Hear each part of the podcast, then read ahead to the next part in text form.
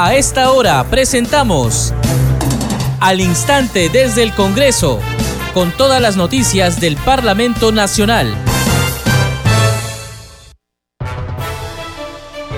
Amigos, ¿cómo están? Bienvenidos a Congreso Radio. A esta hora empezamos al instante desde el Congreso. Les acompaña en la conducción Perla Villanueva, en los controles Franco Roldán. A continuación conozcamos los titulares. La Comisión de Justicia y Derechos Humanos convocó para este martes 3 de octubre a seis abogados constitucionalistas y penalistas en el marco de la investigación sumaria a los miembros de la Junta Nacional de Justicia por causa grave.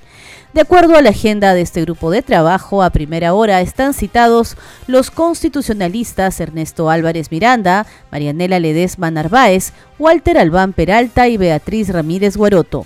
Luego se presentarán los abogados penalistas Cristian Salas Beteta y Mario Amoretti Pachas.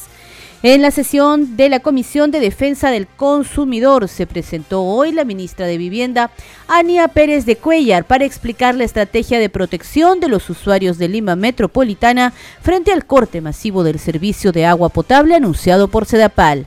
La ministra afirmó que están trabajando día y noche para abastecer con camiones cisterna los distritos afectados por la interrupción del servicio de agua potable.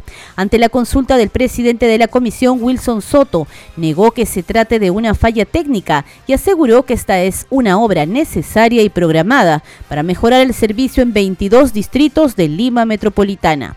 A la sesión también asistió la presidenta ejecutiva de Indecopi, Karin Cáceres, quien se comprometió a enviar un informe sobre las acciones de fiscalización realizadas ante el posible acaparamiento, especulación y aumento de precios de baldes y bidones para almacenar agua. A la sesión de la Comisión de Relaciones Exteriores asistió la canciller Ana Gervasi. Ella abordó los lineamientos de la política exterior, relaciones internacionales y cooperación, entre otros temas. La Comisión de Fiscalización realizó una sesión descentralizada en la región Puno.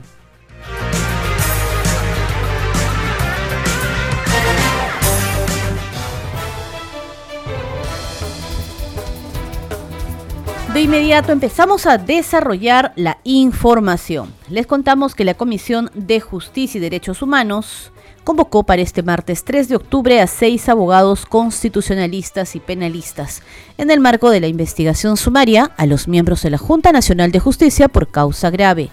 De acuerdo a la agenda de este grupo de trabajo, a primera hora están citados los constitucionalistas Ernesto Álvarez Miranda, Marianela Ledesma Narváez, Walter Albán Peralta y Beatriz Ramírez Guaroto. Luego se presentarán los abogados penalistas Cristian Salas Beteta y Mario Amoretti Pachas. La reunión está prevista para las 9 de la mañana en la sala Marielena Moyano a través de la plataforma Microsoft Teams. Les contamos ahora que en la sesión de la Comisión de Defensa del Consumidor se presentó hoy la ministra de Vivienda, Ania Pérez de Cuellar, para explicar la estrategia de protección de los usuarios de Lima Metropolitana frente al corte masivo del servicio de agua potable anunciado por Sedapal para este 6 de octubre. La ministra reiteró que están trabajando día y noche para abastecer los distritos afectados por la interrupción del servicio. Aseguró que esta es una obra necesaria y programada, que no se debe a una falla técnica para mejorar el servicio en los 22 distritos de Lima Capital. Escuchemos parte de la intervención de la ministra de Vivienda, Jania Pérez de Cuellar. Lamentablemente, según lo que me han reportado, es que los miembros del directorio tampoco supieron que esto se iba a lanzar. Entonces, yo quería dejar eso en claro, señor presidente, en ningún momento es una falta de responsabilidad por parte del ministerio, ni como han dicho algunos que estoy sacando cuerpo, todo lo contrario, más bien apenas tuve conocimiento es que entramos a coordinar con el ministerio y ver también cómo ayudar y cómo subsanar eh, esta situación eh, Vía María del Triunfo, sí lo dije, y estamos, eh, CEDAPAL está trabajando y estamos coordinando de hacer un refuerzo de distribución de camiones cisternas para esas zonas. Entonces, eh, estamos trabajando plenamente día y noche. Yo sé que el, el, presidente se ha reunido con el equipo el fin de semana para trabajar y estamos en estrecha también eh, coordinación con el presidente o el superintendente de SUNAS eh, viendo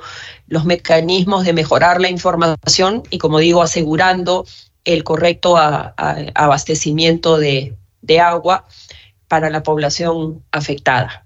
Eh, simplemente para, para señalar, eso lo van a explicar seguramente ellos a más detalle, eh, esta es una obra necesaria para mejorar el servicio justamente de estos 22 distritos. Es una obra programada, no se debe a una falla técnica donde los técnicos tengan que ir y encontrar cuál es el problema y la solución. Esto es algo técnicamente sencillo, pero dado que se trata de una troncal, eh, evidentemente hay que, hay, que, hay que tomar las previsiones del caso. Entonces, eh, es una obra esperada, es una obra programada y es algo similar a lo que está sucediendo o que va a suceder en, en, Santiago de Chile ese mismo fin de semana, donde seis de los 19 distritos también van a haber restringido su servicio. Entonces, no es algo, eh, digamos, que no suceda en, otras, en otros países. Eh, es algo que suele suceder en el caso de en el caso de Santiago es por eh, una obra de, del metro, si recuerdo bien, y es algo como lo que sucedió aquí en el 2019. En otro momento de la sesión de la Comisión de Defensor del Consumidor también se presentó la presidenta ejecutiva de Indecopi, Karin Cáceres, quien señaló que enviará la información correspondiente solicitada sobre el posible acaparamiento, especulación y aumento de precios de bidones y baldes para almacenar agua. Eh, sobre, sobre monitoreo de precios. ¿Cuál es el papel de Indicope en el monitoreo de precios durante situaciones de emergencia, como el corte de servicios de agua potable? ¿Qué medidas específicas está tomando el Indicope para identificar y abordar alzas de precios excesivos en productos como bidones de agua durante este evento? Respecto a investigación de prácticas ante anticompetitivas. ¿Ha iniciado Indicope alguna investigación sobre posibles prácticas anticompetitivas relacionadas con la venta de bidones de agua durante este periodo de corte de servicio? ¿Cuáles son los criterios y procedimientos que, guían tales investigaciones? Respecto a protección del consumidor, ¿existen medidas específicas que se están implementando su sector para garantizar la disponibilidad y accesibilidad de productos esenciales como el agua, como el agua a precios justos? Respecto a otro punto, coordinación con otras entidades. ¿Cómo coordina el Indicopi con otras entidades gubernamentales y autoridades para abordar de manera integral el tema de venta de bidones y alza de precios durante el corte de servicio de agua. ¿De qué manera se están estableciendo protocolos de colaboración para una respuesta rápida y efectiva? Todas las observaciones que, hacen. Eh, Espero no haber sido demasiado optimista con nuestro plan de trabajo. Vamos a hacer todo lo posible por lograr la mayor cantidad de nuestros objetivos en el menor tiempo posible, porque efectivamente eh, uno no, sabe dónde está el día siguiente.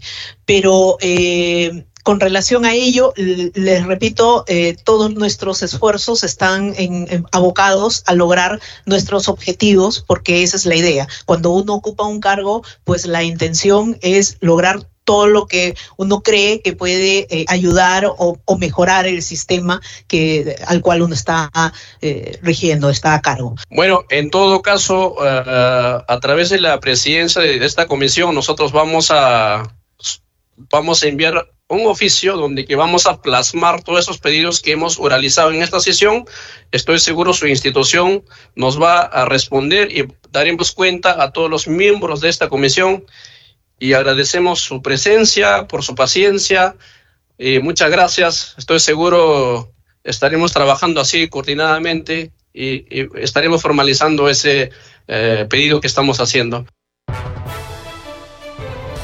Continuamos con más noticias en el instante desde el Congreso. Les contamos ahora que a la sesión de la Comisión de Relaciones Exteriores asistió la canciller Ana Gervasi. La funcionaria abordó los lineamientos de la política exterior, relaciones internacionales y cooperación.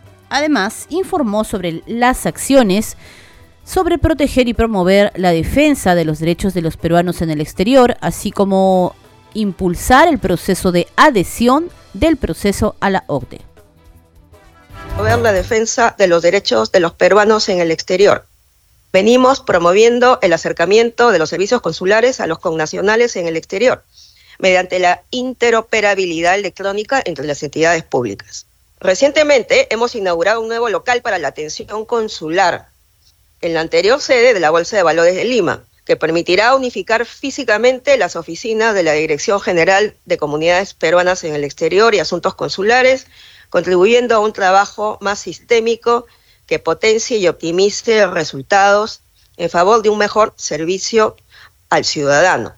De otro lado, el objetivo de impulsar el proceso de adhesión del Perú a la Organización para la Cooperación y Desarrollo Económico, OCDE, esta adhesión constituye una oportunidad para implementar debidamente una serie de reformas de gestión y políticas públicas orientadas a cerrar brechas estructurales, fortalecer la institucionalidad del Estado y la gobernanza pública. Es por esa razón que dicho proceso ha sido declarado de interés nacional. Finalmente, un destacable logro de nuestra política exterior en el marco del proceso de integración andino fue la elección por consenso de un representante peruano, el embajador Gonzalo Gutiérrez Reinel, al cargo de secretario general de la Comunidad Andina, luego de 17 años. Finalmente deseo resaltar el continuo esfuerzo que despliegan esta Cancillería y nuestras misiones en el exterior por recuperar los bienes arqueológicos, documentales, histórico-artísticos que fueron sustraídos ilícitamente de nuestro país. Así, durante nuestra gestión, se han repatriado 293 bienes culturales procedentes de Alemania, Argentina, Bélgica, España, Estados Unidos, Reino Unido y Suiza, entre los que destacan seis pinturas de gran formato de los siglos XVII y XVIII, incluyendo diversas piezas de nuestro patrimonio cultural dotadas de un alto valor. Señor presidente, señores congresistas, hasta aquí me he permitido mostrarles una parte de los principales logros y avances en los objetivos estratégicos que venimos impulsando y priorizando, sin perjuicio de otros asuntos que desarrollamos en el marco de nuestras competencias institucionales. En otras informaciones, como parte de su trabajo legislativo, la congresista Tania Ramírez, presidenta de la Comisión Especial Pro Inversión del Congreso, impulsó la aprobación de la Ley 31.460, que dispone crear el Instituto Nacional del Café para brindar servicios a los agricultores, asociaciones, cooperativas y empresas para mejorar la calidad y competitividad del grano peruano. Durante un recorrido por las zonas cafetaleras de su región, Cajamarca, en el marco de la semana de representación, la legisladora informó que continúa trabajando para lograr la pronta reglamentación de esta norma. Tania Ramírez fue enfática en destacar que la ley es clara y dispone que el Instituto Nacional del Café tenga sedes en la provincia cajamarquina de San Ignacio y en los departamentos de San Martín, Junín, Amazonas, Puno y Ayacucho. Seguimos con más noticias en el instante desde el Congreso y a través de Congreso Radio. El Parlamento Nacional, encabezado por su titular Alejandro Sotorreyes, rindió un homenaje póstumo en el Hall de los Pasos Perdidos de Palacio Legislativo a los restos mortales de quien en vida fue su primer vicepresidente, Hernando Guerra García Campos. La ceremonia contó con la presencia de la presidenta Dina Boluarte Segarra, el premier Alberto Otárola, congresistas de todas las bancadas, dirigentes de partidos políticos, además de familiares y amigos del desaparecido parlamentario. Aquí palabras del presidente del Congreso. Señora Milagros Muñoz Bazán, señorita María Paula Guerra García Muñoz, distinguidos miembros de la familia de nuestro colega, amigo, congresista de la República y primer vicepresidente del Congreso de la República, Hernando Guerra García Campos, señores vicepresidentes del Congreso, señores ministros de Estado aquí presentes, señores congresistas de la República, distinguidas personalidades que se han dado cita el día de hoy, señoras y señores. Querido amigo Nano, es muy difícil entender en este momento. Hace algunas horas conversábamos, como siempre lo hacíamos, sobre los temas parlamentarios que merecían nuestra atención diaria como miembros de la mesa directiva del Congreso. Y hoy, estando frente a ti, enfrentando esta realidad que nos conmociona, quiero sobreponerme para rendirte el homenaje que mereces. Porque Dios, el Ser Supremo que ahora te recibe, quiso que fueras testigo en los últimos meses de tu compromiso permanente con el Perú, con la institución parlamentaria y con la apertura para el diálogo democrático, porque pocos entendían tan bien como tú de la necesidad de, tender puentes considerando el carácter heterogéneo de la representación parlamentaria. Tal vez por eso, querido amigo, el mayor homenaje a tu vocación democrática esté plasmado en los mensajes que leíamos en las redes sociales y que brotaron desde el corazón de los parlamentarios y políticos de todas las tendencias, que reconocen en ti a un hombre que supo entender siempre la necesidad de rescatar desde todos los sectores ideas y propuestas, y por eso había que dialogar con todos promoviendo la unidad y la defensa de nuestra institución. Y aquí están esos corazones presentes, de tus colegas que también representan el sentimiento de todas las regiones del país. Tu larga trayectoria habla de ti, de tu aporte permanente a nuestro país como abogado, periodista, empresario y como promotor de emprendimientos que te vinculó muy de cerca a esta faceta tan peruana que produjo grandes proyectos desde la pequeña y mediana empresa.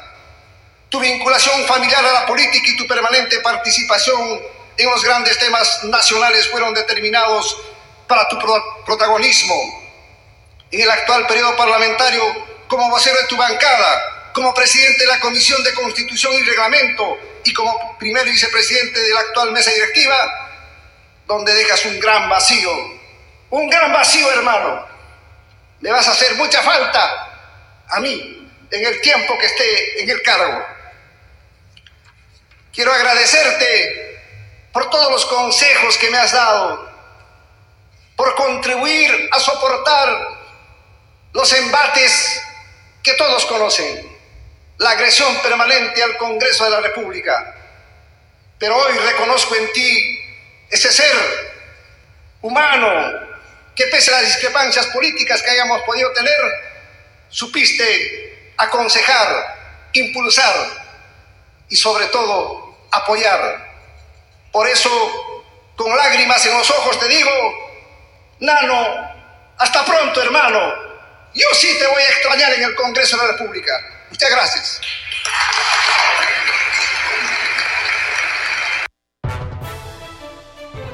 También intervinieron en este sentido homenaje póstumo a los restos mortales de quien en vida fue el primer vicepresidente del Parlamento, Hernando Guerra García, los representantes de todas las bancadas, familiares y dirigentes políticos quienes estuvieron presentes.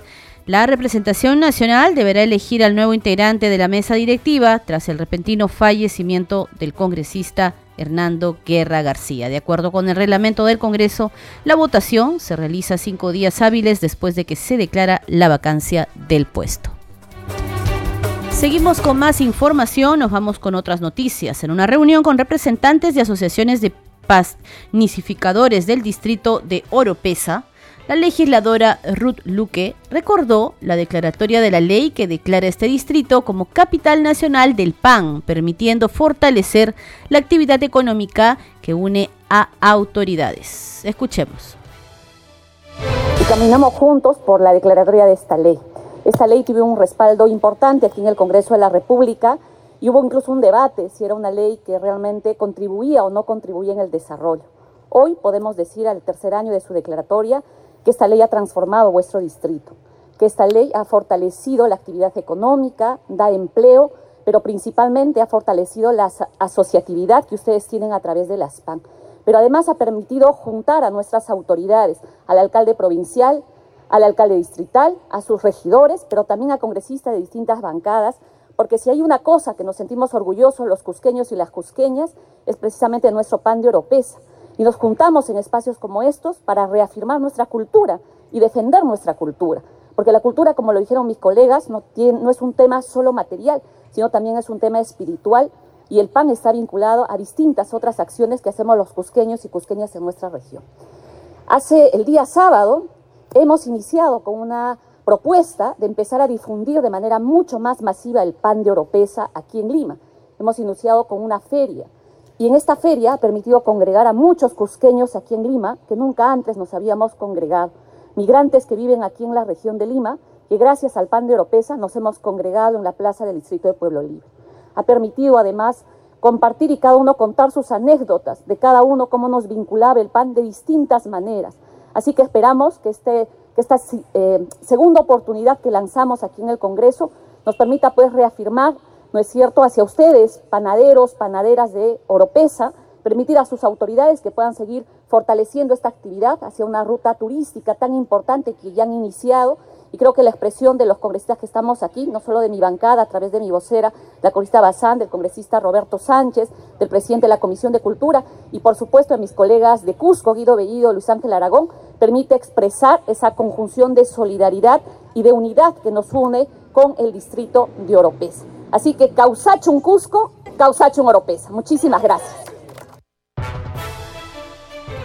Seguimos con más información. Estás escuchando al instante desde el Congreso. Nos vamos ahora con noticias del legislador de Renovación Popular Jorge Montoya, quien manifestó que las propuestas sobre sistema de pensiones para los no formales ya ingresó a la Comisión de Economía. Además, adelantó que se va a desarrollar el proyecto de fortalecimiento de la ONP y de las AFP así como las propuestas de pensiones para el sector militar, policial, pesquero, entre otros. También señaló que se ha reunido con los alcaldes de la Convención del Cusco por la derogatoria de la ley de contrataciones por obras con un tope de 50 UITs. Escuchemos. El grupo de, fortalecimiento del sistema pensionario en general. Estamos dando inicio a la primera sesión ordinaria del grupo de trabajo de esta legislatura eh, les he puesto en conocimiento eh, lo que se ha avanzado hasta este momento, lo que tenemos pendiente por solucionar a futuro y remitirles el plan de trabajo para que lo analicen y nos den sugerencias antes de la próxima sesión para este periodo legislativo. Este, nuestra meta es terminar con el primer eje que habíamos definido, que era las pensiones para los no formales, que ya se encuentra en la Comisión de Economía para dictamen y aprobación y vamos a desarrollar los otros dos, tres ejes que faltaban, que son el fortalecimiento de la ONP, fortalecimiento del sistema de las AFP y las pensiones especiales militares, eh, militar policial y pesquero, minero y otros regímenes particulares. Que vamos a, hemos presentado el programa de trabajo para cumplir lo que estamos proponiéndonos y esta legislatura va a ser muy productiva en ese aspecto. Esto es una manera de ordenar los pedidos que vienen de todas partes sobre el tema pensionario, que se estaban viendo de una manera desordenada, por decirlo de alguna forma. Nosotros tratamos de consolidar esto para darle un orden y una lógica adecuada. Esto también el día de hoy se reunió con alcaldes de la convención, ¿no? Antes de esto sí tuve una reunión con los alcaldes de la convención Cusco que han venido a pedir la derogatoria de, un, de una ley que se ha sacado hace poco sobre la posibilidad de tener contrataciones directas hasta por 50 UIT de tope. Ellos manifiestan de que ese tope no es lo, que les permite flexibilidad para el trabajo, que ellos requieren dar mano de obra a personas de la localidad, emplear materiales de la localidad y que eso representaría que el tope es muy bajo para poder hacerlo. Y no se podría mantener ese tipo de contratación, tendrían que entrar en modo contrata, que ahí vienen empresas de otros lugares del país a hacer el trabajo local es un tema complejo, este, vamos a poner atención a su pedido a ver qué solución puede tener. ¿Y ellos cuánto piden? ¿De cuánto que sea la...? Que no tenga topes. En otras palabras, que no tenga topes, pero todo tiene que tener control. Hay que buscar cuál es la media adecuada. ¿Se volverá a reunir otra vez con ellos? O Sí, si es necesario, sí. Vamos a, a ver los proyectos de ley que han presentado y si es necesario conversar con ellos, lo volveremos a hacer. Congreso en redes. Vamos a conocer ahora la información en las redes sociales con nuestra compañera Danitza Palomino. Adelante, Danitza. Muchas gracias, Perla. Vamos a dar cuenta de las publicaciones en redes sociales. Iniciamos con la cuenta oficial del Congreso de la República. Congreso informa, sesiona la Comisión de Defensa del Consumidor con la participación de la titular del Ministerio de Vivienda, Ani Pérez de Cuellar, y otras autoridades para informar sobre las acciones frente al corte masivo de agua potable en la capital. Tenemos otra publicación del Congreso de la República. Dice Congreso informa, sesiona la Comisión de Relaciones Exteriores con la participación de la ministra de Relaciones Exteriores, Ana Cecilia Gervasi, para informar sobre los lineamientos de la política exterior, relaciones internacionales y cooperación. También tenemos una publicación de la Comisión de Cultura que dice lo siguiente, la cuarta sesión ordinaria se desarrollará este lunes 2 de octubre a las 5 de la tarde. En agenda tenemos el debate de tres predictámenes, entre ellos el recaído en el proyecto de ley 5835 presentado por el Poder Ejecutivo que fortalece el ecosistema del libro y la lectura. Y finalmente tenemos una publicación del congresista Alejandro Muñante, dice ya iniciamos nuestra conferencia internacional sobre el sistema interamericano de derechos humanos, desafíos para la democracia y la autonomía de los estados. Bien, Perlo, son algunas de las publicaciones en redes sociales. Adelante con usted en estudio. Muchas gracias a Anitza Palomino por esa información. Recuerde que puede encontrar lo último del Parlamento Nacional, las últimas noticias. En el Twitter estamos como Congreso Radio y en el Facebook nos puede ubicar como Radio Congreso Perú. Este programa se escucha en las regiones del país gracias a las siguientes emisoras. Radio Inca Tropical de Abancaya Purímac, Cinética Radio de Ayacucho, Radio TV Shalom Plus de Tingo María, Radio Madre de Dios de Puerto Maldonado, Radio TV Perú de Juliaca Puno, Radio Amistad de Lambayeque, Radio El Pueblo de Ayacucho, Radio Satel Perú de Lampa en Puno, Radio La Voz del Valle de Aplao en Arequipa, Radio Estar de Moyendo en Arequipa, Radio Gaceta Ucayalina Online, Radio Líder de la Unión en Piura, Radio Victoria de Ocros en Huamanga, Ayacucho. Enseguida, los titulares de cierre.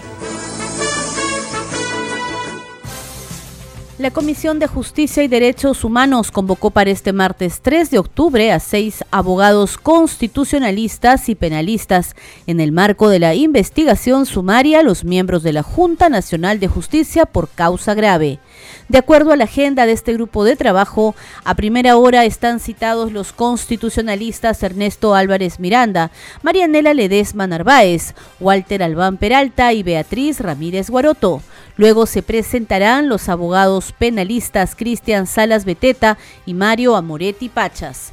En la sesión de la Comisión de Defensa del Consumidor se presentó hoy la ministra de Vivienda, Jania Pérez de Cuellar, para explicar la estrategia de protección de los usuarios de Lima Metropolitana frente al corte masivo del servicio de agua potable anunciado por Sedapal. La ministra afirmó que están trabajando día y noche para abastecer con camiones cisterna los distritos afectados por la interrupción del servicio. Ante la consulta del presidente de la comisión, Wilson Soto negó que se trate de una falla técnica y aseguró que esta es una obra necesaria y programada para mejorar el servicio en 22 distritos de Lima Capital. A la sesión también asistió la presidenta ejecutiva de Indecopi, Karin Cáceres, quien se comprometió a enviar un informe sobre las acciones de fiscalización realizadas ante el posible acaparamiento, especulación y aumento de precios de baldes y bidones para almacenar agua. A la sesión de la Comisión de Relaciones Exteriores asistió la canciller Ana Gervasi. La funcionaria abordó los lineamientos de la política exterior, relaciones internacionales y cooperación, entre otros temas. Muchas gracias por su sintonía. Al instante desde el Congreso también se escucha en Radio Corporación de la región Pasco, Radio Mariela de Canta en Lima, Radio Sónica de Ayacucho, Radio Luz y Sonido de Huánuco, Radio Capullana de Sullana en Piura, Radio Sabor Mix de Quillo, Yungay en Ancash, Radio Pasco de la región Pasco, Radio Estéreo 1 de Jauja, Radio Continental de Sicuani en el Cusco, Radio Cari de Carabelí en Arequipa y Radio Máxima de Santa Rosa de Quibes. Mañana volvemos con más información del Parlamento Nacional.